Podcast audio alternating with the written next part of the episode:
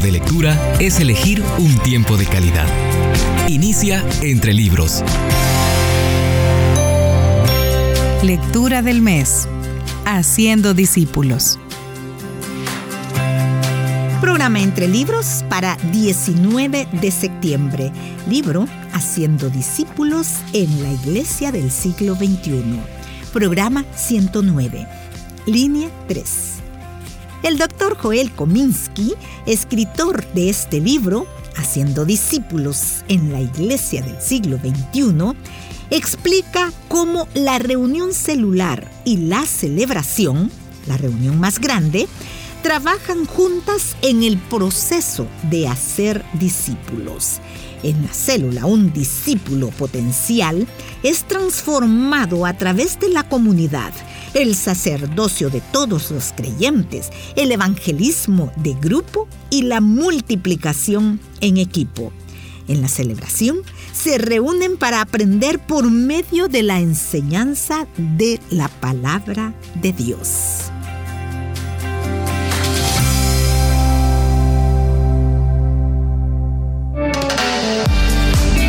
Quien te regala un buen libro, te ha regalado un tesoro.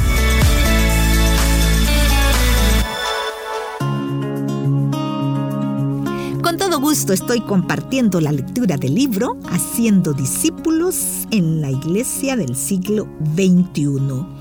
¿Cómo hacen discípulos las células? Es el título de la sección 2 de este libro cuya lectura comparto.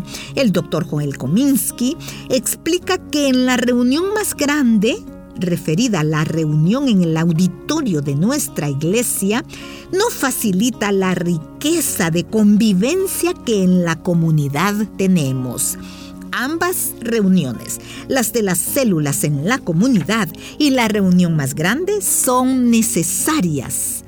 Es en la comunidad en donde desarrollamos relaciones. Leo a continuación unos párrafos acerca del discipulado a través del sacerdocio de todos los creyentes. Todos son ministros. El sacerdocio de todos los creyentes se remonta a los tiempos bíblicos. Juan el apóstol escribió, al que nos ama y que por su sangre nos ha librado de nuestros pecados, al que ha hecho de nosotros un reino, sacerdotes al servicio de Dios su Padre. A Él sea la gloria y el poder por los siglos de los siglos. Amén. Apocalipsis capítulo 1 versículos 5 y 6. El cristianismo primitivo veía a cada miembro de la iglesia en la casa como ministro.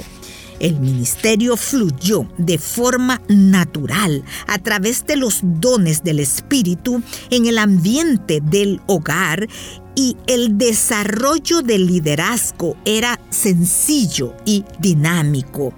El liderazgo se basaba en los dones dados por Dios en lugar de una rígida jerarquía litúrgica.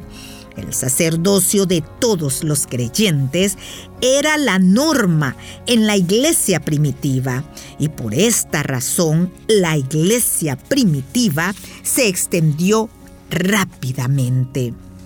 Participación activa.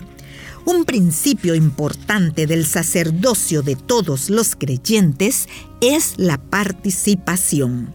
En otras palabras, todos los miembros de la Iglesia de Cristo deben estar involucrados en el uso de sus dones y talentos. La participación está en el núcleo de la célula. Nadie se sienta en el asiento de atrás. Las sillas no están dispuestas en filas.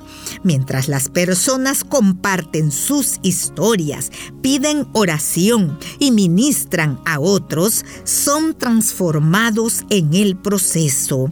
Se convierten en los ministros y crecen como discípulos de Cristo. Los mejores líderes de células, de hecho, son facilitadores. La palabra facilitar significa hacer las cosas fáciles y los mejores facilitadores hacen que les sea fácil a otros participar. Ellos desenvuelven los dones y talentos de los que están en el grupo. Los mejores facilitadores, de hecho, solo hablan el 30% del tiempo y animan a los del grupo a hablar el restante 70%. Hablar, por supuesto, es solo un aspecto de la vida celular.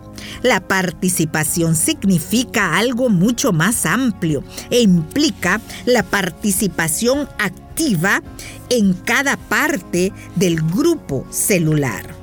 Las células efectivas y los líderes de células hacen discípulos de la misma manera en que Jesús los hizo animan a todos a participar, sabiendo que el discipulado ocurre cuando todo el mundo está practicando el sacerdocio de todos los creyentes.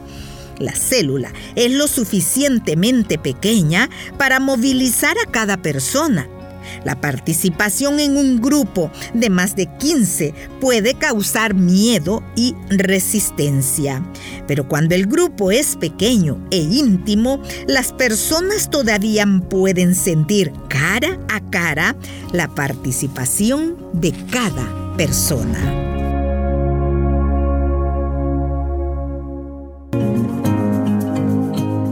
El libro Haciendo discípulos en la iglesia del siglo XXI.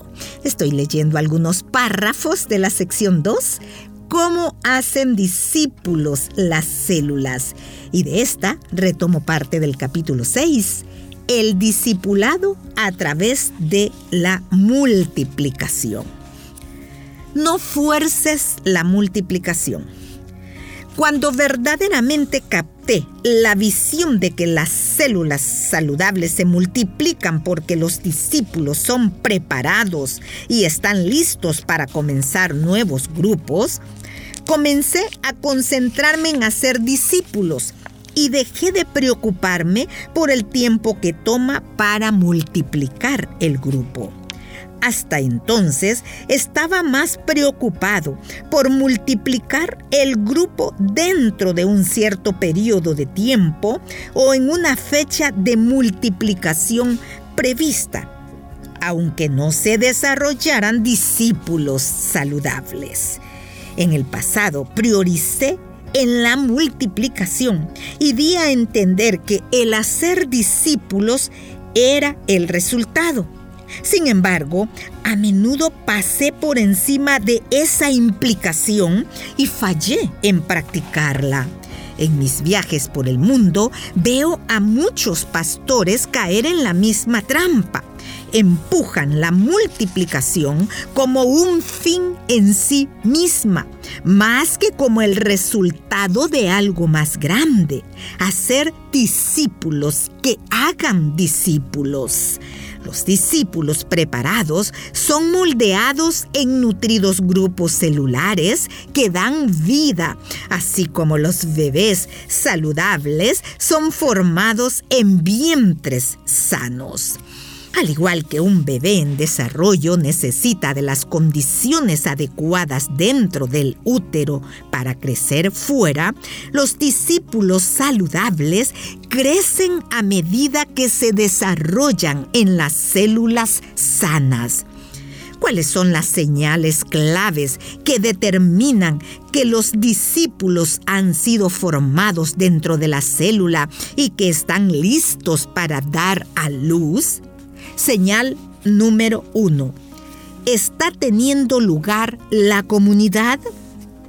Jesús escogió a doce discípulos diversos y se tomó tres años para moldearlos junto como a una sola unidad. Les tomó ese tiempo para que aprendieran a mirar más allá de sus diferencias y a amarse los unos a los otros. Jesús les dijo que su impacto en el mundo dependía del amor que se mostraran los unos a los otros.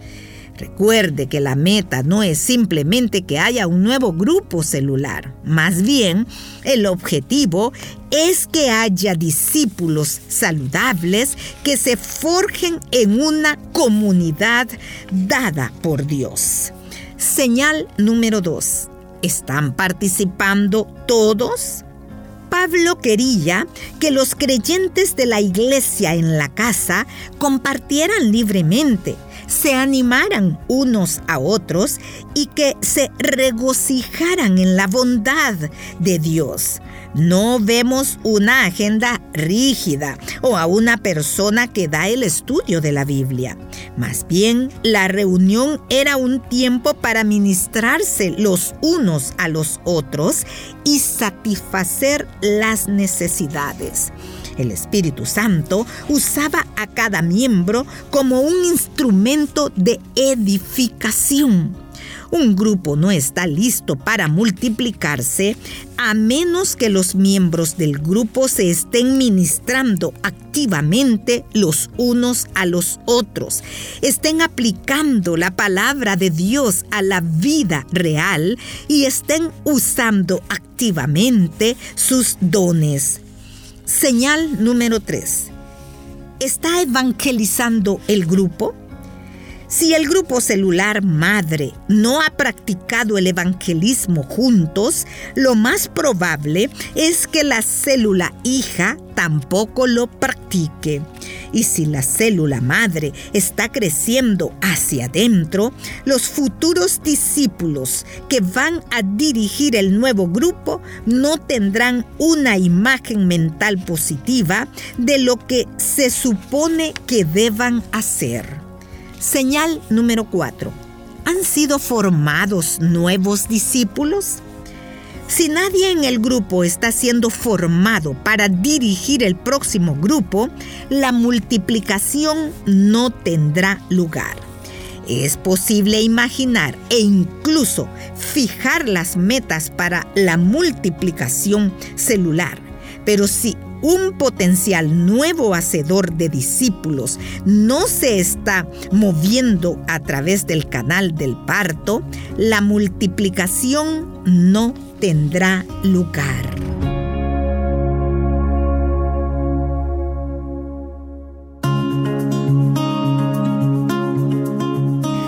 Que la meta no es simplemente que haya un nuevo grupo celular, más bien el objetivo es que haya discípulos saludables que se forjen en una comunidad dada por Dios. Gracias por su atención. Cierro el programa con esto. Que el Señor le bendiga.